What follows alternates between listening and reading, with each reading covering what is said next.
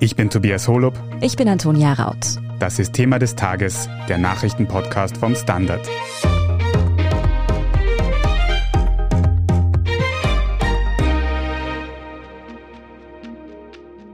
Die Ministerinnen haben in einer intensiven Phase der Krise der Republik gedient und dafür mein großes Danke und meine Anerkennung. Ich werde diese zur Verfügung stellen der Ämter dafür nutzen, gleich eine größere Regierungsumbildung anzugehen. Die österreichische Regierung wird also umgebaut. Nach den Rücktritten von Landwirtschaftsministerin Elisabeth Köstinger und Wirtschaftsministerin Margarete Schramböck von der ÖVP kommen nun einige neue Gesichter in die Bundesregierung. Auch bestehende Regierungsmitglieder werden allerdings aufgewertet und bekommen neue Agenten. Martin Kocher, Superminister, wie er in manchen Medien schon genannt wird. Wie genau wird unsere Regierung also umgebaut? Wer sind die Neuen und welche Kritik gibt es an diesen Änderungen, vom Einfluss der Bünde und Länder bis hin zur Geschlechterverteilung? Darum geht es in dieser Folge. Jan-Michael Machert, die Woche hat ja schon aufregend begonnen mit zwei Ministerinnenrücktritten. Mittlerweile stehen die NachfolgerInnen fest. Kannst du uns einen kurzen Überblick geben, was sich da jetzt ändern wird? Also es gibt jetzt ein neues Ressort, das eigentlich aus Wirtschaft und Arbeit besteht. Das wurde jetzt neu zusammengelegt. Das war zuletzt unter Türkis Blau der Fall. Das ist jetzt wieder so. Und dann wurden eine Reihe eigentlich aus den Ressorts von Wirtschaft und Landwirtschaft wurden jetzt einige Bereiche rausgedröselt und Staatssekretariate geschaffen, um es grob zu sagen. Es wurde also an den Zuständigkeiten geschraubt und auch gleich zwei neue Staatssekretariate eingerichtet. Bevor wir jetzt aber darüber reden, wer da jetzt die Posten bekommen hat, wie sehen denn diese Änderungen bei den Zuständigkeiten, die du jetzt angesprochen hast, im Detail aus? Das ist einerseits recht einfach, andererseits recht kompliziert zu erklären. Also einerseits ist es so, eben, dass Wirtschaft und Arbeit jetzt zusammengelegt wurden, wurden eigentlich diese größeren Ressorts von Elisabeth Köstinger und Margarete Schramböck, also Landwirtschaft und Wirtschaft sozusagen aufgedröselt und eben Staatssekretariate geschaffen. Das heißt, dass das Landwirtschaftsministerium künftig, das hat auch Kanzler Nehammer vorhin gerade gesagt, einfach ein stabileres Ressort sein soll. Mir ist es wichtig, dass der neue Landwirtschaftsminister sich vollumfänglich auf seine Aufgaben konzentrieren kann. Das heißt, dass eben die Tourismusagenten in Richtung Wirtschaftsressort gewandert sind, in Form eines Staatssekretariats, das wiederum Martin Kocher unterstützen soll, den Wirtschaftsminister, und die Zivildienstagenten eben aus dem Landwirtschaftsressort in das Jugendressort von Claudia Blackholm. Dann wiederum sind die Digitalisierungs- und Breitbandagenten aus dem Wirtschaftsressort ins Finanzministerium übertragen. Würdest du denn sagen, dass diese Änderungen quasi inhaltlich Sinn ergeben? Also warum wurde das hier so umfangreich verändert?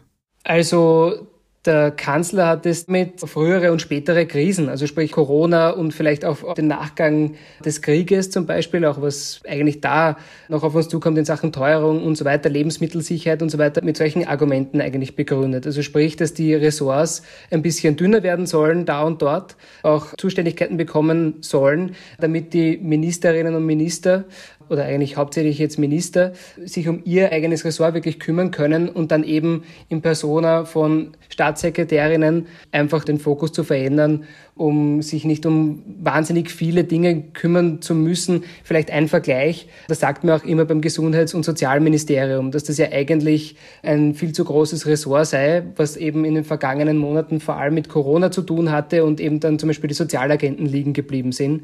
Vielleicht ist das ein Versuch der ÖVP, da in den eigenen Ressorts ein bisschen aufzuräumen sozusagen und den Fokus besser zu verteilen.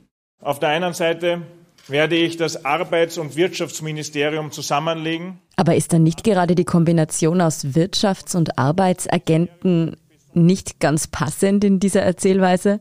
Das ist richtig. Also das stelle ich mir auch sehr spannend vor. Ich meine, der Kanzler sagt, dass diese Agenten zusammenpassen. Ich meine, die Opposition, vor allem die SPÖ, sagt es ja bekanntermaßen immer nicht, dass dem so sei, weil die SPÖ immer die Angst hat, dass die Arbeitnehmerinnenrechte dann nicht mehr ordentlich zu tragen kommen. Also sprich, wenn Wirtschaft und Arbeit zusammenliegen in einer definiert wirtschaftsliberalen Partei, sozusagen, dass dann die Arbeitnehmerinnenrechte darunter leiden würden, bin ich auch sehr gespannt, weil es eben ein sehr, sehr großes Ressort ist. Wir reden jetzt im Nachgang von Krieg und Corona vor allem immer über Wirtschaft, wir reden über Teuerung und so weiter. Also da kommt auf Martin Kocher schon sehr, sehr viel zu. Also da bin ich sehr gespannt, wie dieses super Ressort also künftig geleitet wird. Martin Kocher hat ja aber zumindest schon ein bisschen Regierungserfahrung. Wer sind denn die komplett neuen Gesichter für uns quasi?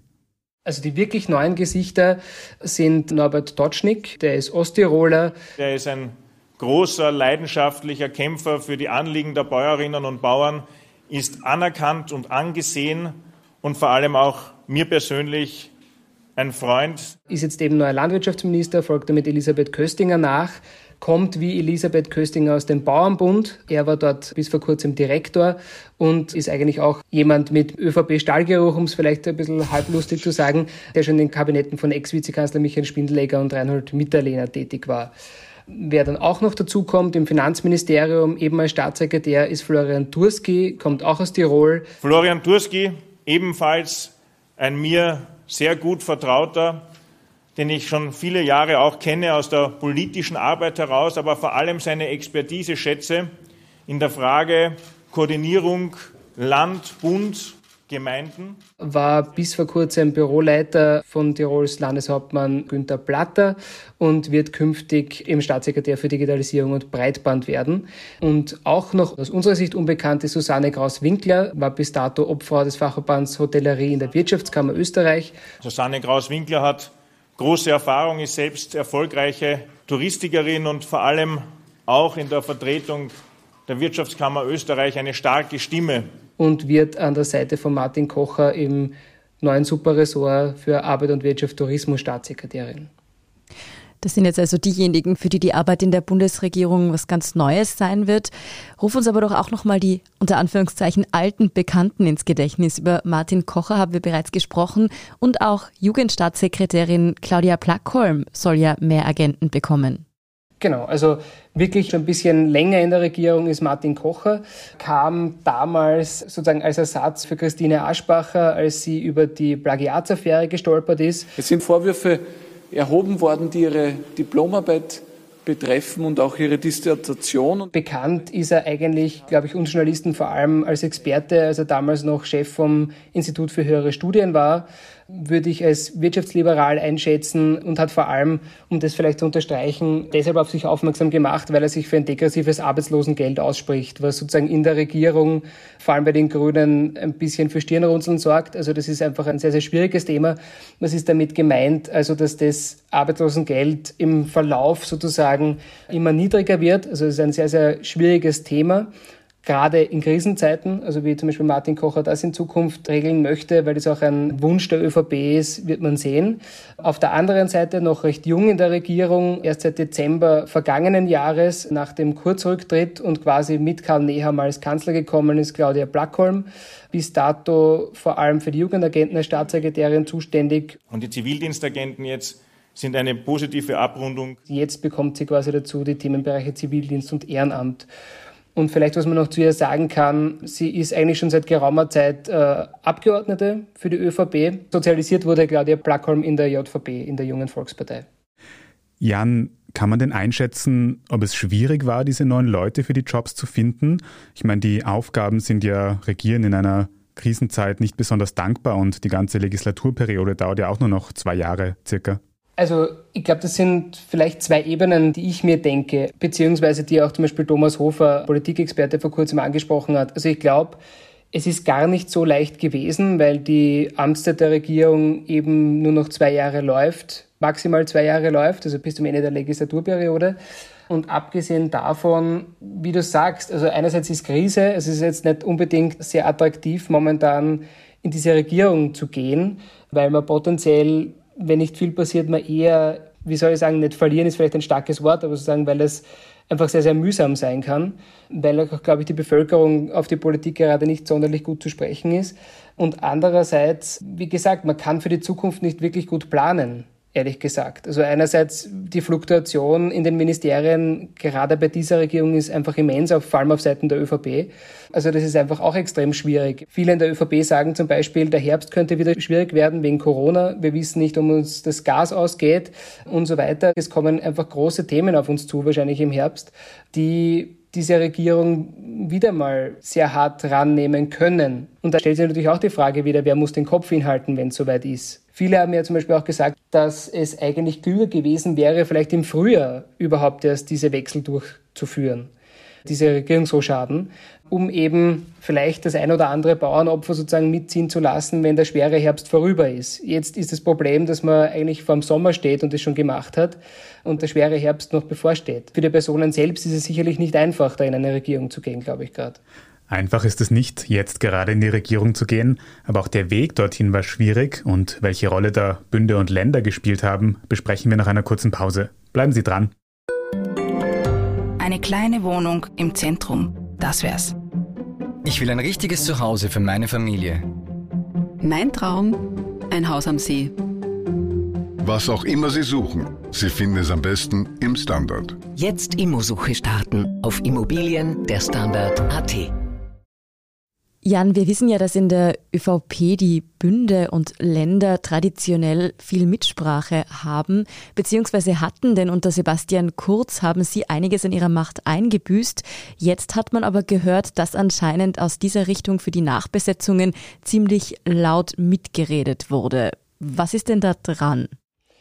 Also auch wenn es der Bundeskanzler jetzt bei der Pressekonferenz ein bisschen weggelacht hat, das, was wir so gehört haben und das, was ja auch ein bisschen offensichtlich war, jetzt auch in der Besetzung, dass da natürlich sehr wohl die Bünde mitgesprochen haben. Also gerade bei Landwirtschaft ist es natürlich traditionell der Bauernbund, das war jetzt wenig überraschend, aber ich sage jetzt einmal so, und das wird auch in der ÖVP so besprochen, dass jetzt sozusagen ein Staatssekretär, der Büroleiter oder jetzt der ehemalige Büroleiter des Landeshauptmanns ist, ist schon ein Indiz erstens und zweitens vielleicht auch ein Indiz, wie schwach die Personaldecke in Tirol ist. Weil, ich meine, wenn ein Büroleiter Staatssekretär wird in Wien, das deutet schon darauf hin, dass man da händeringend nach jemandem gesucht hat, den man da jetzt quasi, auch wenn Karl Nehammer sagt, dass Florian Durski eigentlich jemand ist, dem man vertraut und der sicherlich seine Sache gut machen wird, aber grundsätzlich zeigt sich das schon, dass da sehr wohl die Länder mitgespielt haben und mitreden wollten, sehr massiv mitreden wollten. Also das haben wir einfach in den vergangenen Tagen auch mitbekommen und die Bünde sehr wohl auch. Jan, wenn wir uns diese Rochade anschauen, dann fällt auf, dass vor allem bei den prestigeträchtigen Ministerinnenposten zwei Ministerinnen, also Frauen, zurückgetreten sind und wir quasi zwei neue männliche Minister jetzt haben. Oder zumindest die Agenten an zwei Männer im Endeffekt aufgeteilt wurden. Gibt das nicht ein schlechtes Bild ab? Würde ich schon sagen. Also wenn was von Sebastian Kurz vielleicht ein bisschen übrig geblieben ist, das heißt zumindest in der ÖVP, war das dann schon ein bisschen, dass man auf solche Dinge geschaut hat, auch wenn es vielleicht zu Marketingzwecken war da und dort, aus Sicht der ÖVP, um vielleicht ein bisschen annehmbarer zu wirken und beziehungsweise nicht zu konservativ zu wirken. Aber ich meine, das war halt schon ein Punkt, wo ich mir bis gestern eigentlich nicht vorstellen konnte, dass man das umdreht. Also wir haben auch ehrlich gesagt bei unseren Recherchen am Anfang vor allem nach Nachfolgerinnen gesucht, weil wir uns gedacht haben, okay, die Parität wird vielleicht schon noch gelten in der ÖVP, man wird vielleicht nach einer Nachfolgerin für Schramböck und Köstinger, vor allem für Köstinger als Ministerin schauen, weil es da eben schon damals die Gerüchte gab wegen Staatssekretären und Aufdröseln und so weiter. Aber das schaut natürlich schlecht aus. Also ich finde, gerade in so einer wichtigen Position, zum Beispiel als Landwirtschaftsministerin, wäre schon spannend gewesen, sozusagen, ob die ÖVP nicht da konkreter hätte schauen sollen, ob man das nicht vielleicht auch mit einer Frau hätte besetzen können, definitiv.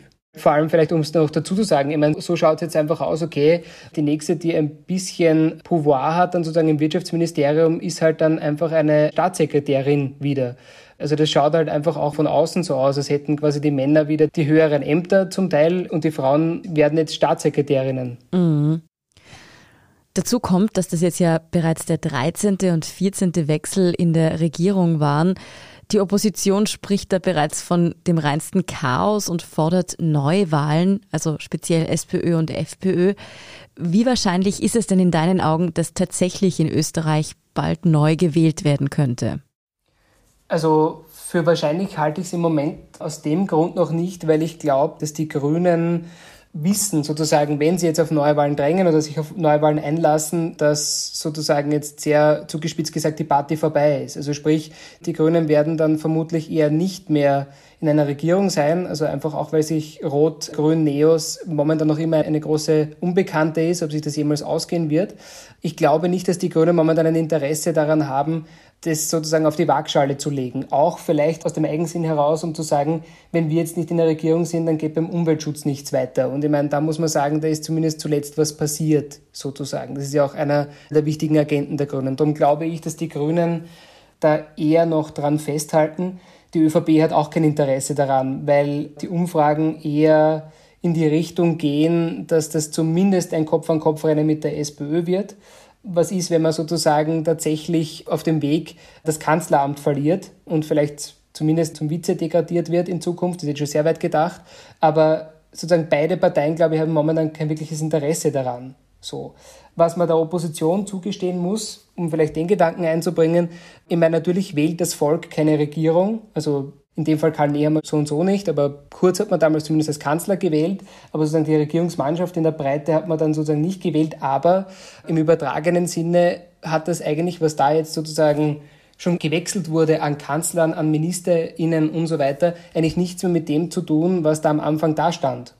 Also man muss schon sagen, also diese Wechsel werden einfach zu normal in Österreich, um das einfach nur mal so im Raum stehen zu lassen. Also mir kommt schon vor, man wechselt in Österreich, wo man dann einfach den Kanzler aus, es macht nicht viel aus sozusagen, man wechselt die MinisterInnen aus und es macht nicht viel aus und eigentlich ist es zum Normalzustand geworden inzwischen und da muss man sich auch fragen und da muss sich auch die ÖVP fragen oder die Koalition fragen, was das eigentlich für die Demokratie und fürs Vertrauen in die Regierung bedeutet, ist zumindest meine Meinung. Vielleicht kannst du noch ein bisschen ausführen, was bedeutet die Situation denn für die ÖVP, diese ganzen Rücktritte, diese Regierungsumbildung? Ist das alles ein Rückschlag oder ist das vielleicht eine Chance, gerade für Kanzler Nehammer, da ein bisschen seinen eigenen Kurs zu finden und sich von der früheren Regierung unter Kurz quasi zu distanzieren? Ich glaube, das hat auch mehrere Ebenen. Also einerseits hören zumindest wir, dass Nehammer davon erst eigentlich gestern in Kenntnis gesetzt wurde, also was den Rücktritt von Köstinger betrifft. Davon soll er erst in der Früh erfahren haben, was auch ein paar, zumindest in der ÖVP, tatsächlich als sehr miesen Move empfinden von Köstinger, weil, wie wir wissen, ja am Wochenende die Kür des Parteichefs oder des Kanzlers ansteht und er das eigentlich so gar nicht gebrauchen kann davor. Also eigentlich sollte ja die Woche vor dem Parteitag dahingehend eine Chance sein, sich zu profilieren, Themen zu setzen, die man dann vielleicht am Parteitag sozusagen subsumiert und abschließt und präsentiert. Das funktioniert so sozusagen eigentlich schon zu Wochenbeginn nicht. Jetzt war er eigentlich zumindest zu Wochenbeginn einmal damit beschäftigt, seine Regierungsmannschaft neu zu sortieren und aufzustellen.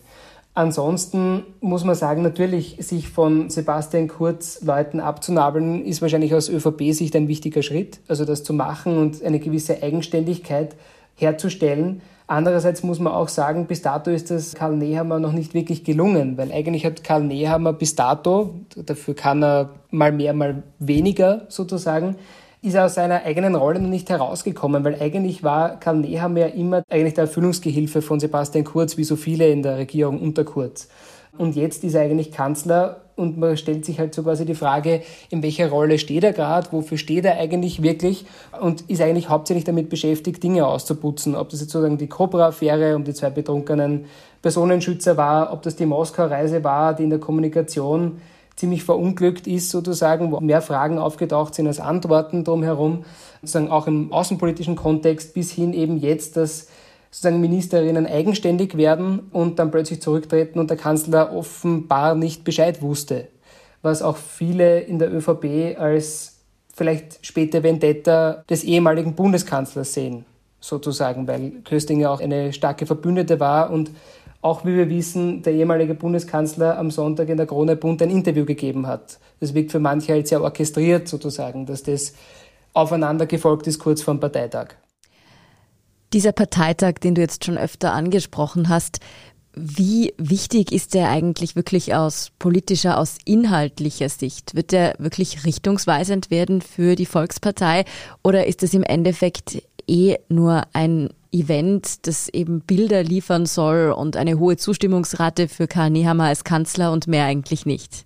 Ich glaube, es ist beides. Also es geht natürlich auch immer darum, eine Dynamik nach innen und nach außen zu schaffen. Also natürlich einerseits wird es, glaube ich, so oder so, also ich glaube, es spricht momentan nichts dagegen, hohe Zustimmungswerte geben für Karl Nehammer, ob das jetzt Leute mit geballter Faust in der Tasche machen oder nicht, sozusagen. Also ich glaube, die Partei wird jetzt nicht noch zusätzlich da auch Fragen aufkommen lassen. Zumindest sollte mir das nicht raten, glaube ich, in der momentanen Situation. Und das andere ist, natürlich fragen sich halt viele, wofür steht Karl Nehammer eigentlich? Ich glaube, das ist eigentlich die große Chance, jetzt da tatsächlich eine eigene Erzählung zu beginnen.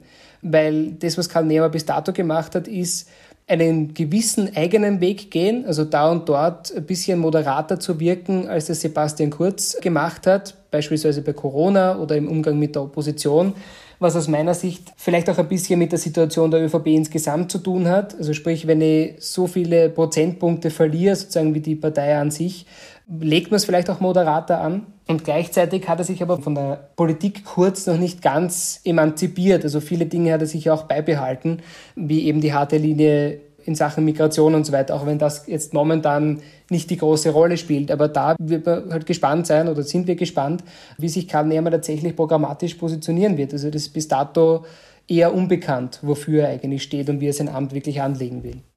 Wird sich also zeigen, ob es Karl Nehammer gelingt, seinen eigenen neuen Stil, wie wir das von der ÖVP ja schon kennen, zu finden. Der Parteitag wird auf jeden Fall ein interessanter Ausgangspunkt dafür. Vielen Dank, Jan-Michael Machert, für diesen Überblick. Danke. Wir besprechen gleich noch in unserem Meldungsüberblick, wie es um das belagerte Azov-Stahlwerk in der Ukraine steht. Wenn Ihnen diese Folge von Thema des Tages gefallen hat, dann folgen Sie uns doch auf Ihrer liebsten Podcast-Plattform und am besten auch gleich eine gute Bewertung dort lassen. Jetzt aber dranbleiben.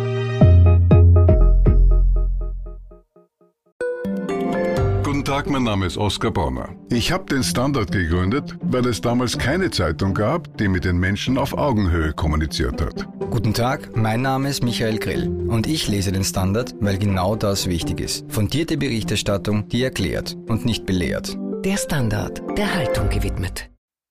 Und hier ist, was Sie heute sonst noch wissen müssen. Erstens, im belagerten Azov-Stahlwerk im ukrainischen Mariupol harren noch immer rund 100 ZivilistInnen aus. Das bestätigte heute Dienstag ein lokaler Politiker. Erst Anfang Mai wurden im Rahmen einer UNO-Aktion erfolgreich Zivilistinnen und Zivilisten aus dem Stahlwerk evakuiert, wie sich nun abzeichnet, aber eben nicht alle. Darüber hinaus sind dort auch die letzten ukrainischen Verteidiger von Mariupol verschanzt. Die russischen Angriffe gehen dabei aber unvermindert weiter, wie die Ukraine meldet. Zweitens, gegen den Vorarlberger Landeshauptmann Markus Wallner von der ÖVP wird wegen Verdachts auf Vorteilsannahme ermittelt. Das hat die Wirtschafts- und Korruptionsstaatsanwaltschaft heute Dienstag bestätigt. Auch gegen den Vorarlberger Wirtschaftslandesrat, sowohl den aktuellen als auch einen ehemaligen, wird demnach ermittelt. Dabei geht es um die Causa Wirtschaftsbund, in der ein ÖVP-naher Verein mutmaßlich Steuern hinterzogen hat. Erst gestern Montag wurde bekannt, dass Wallner Daten von einem Tablet löschen ließ, bevor die Ermittlungen gegen ihn aufgenommen wurden. Für alle genannten gilt die Unschuldsvermutung. Und drittens. Diesen Song dürften Sie in den kommenden Tagen noch öfter hören. Heute Dienstagabend findet nämlich das erste Semifinale des Eurovision Song Contest ESC im italienischen Turin statt. Als Favorit gilt der ukrainische Act Kalush Orchestra. Da verbindet der Künstler Ole Psiok Hip-Hop mit ukrainischer Folklore, wie wir das gerade gehört haben. Russland ist dieses Jahr übrigens wegen des Krieges in der Ukraine vom ESC ausgeschlossen. Der österreichische Beitrag von Lumix und Pia Maria wird dann mit der Startnummer 13 ins Rennen gehen gehen. Einen aktuellen Ticker zum Eurovision Song Contest und alles weitere zum aktuellen Weltgeschehen finden Sie wie immer auf derstandard.at. Falls Sie Feedback oder Anregungen für uns haben, dann erreichen Sie uns gerne unter podcast.derstandard.at. Und wenn Sie Thema des Tages unterstützen möchten, dann können Sie das zum Beispiel mit einem Standard-Abo tun oder mit einem Premium-Abo, falls Sie uns über Apple Podcasts hören. Ich bin Antonia Raut. Ich bin Tobias Holub. Baba und bis zum nächsten Mal.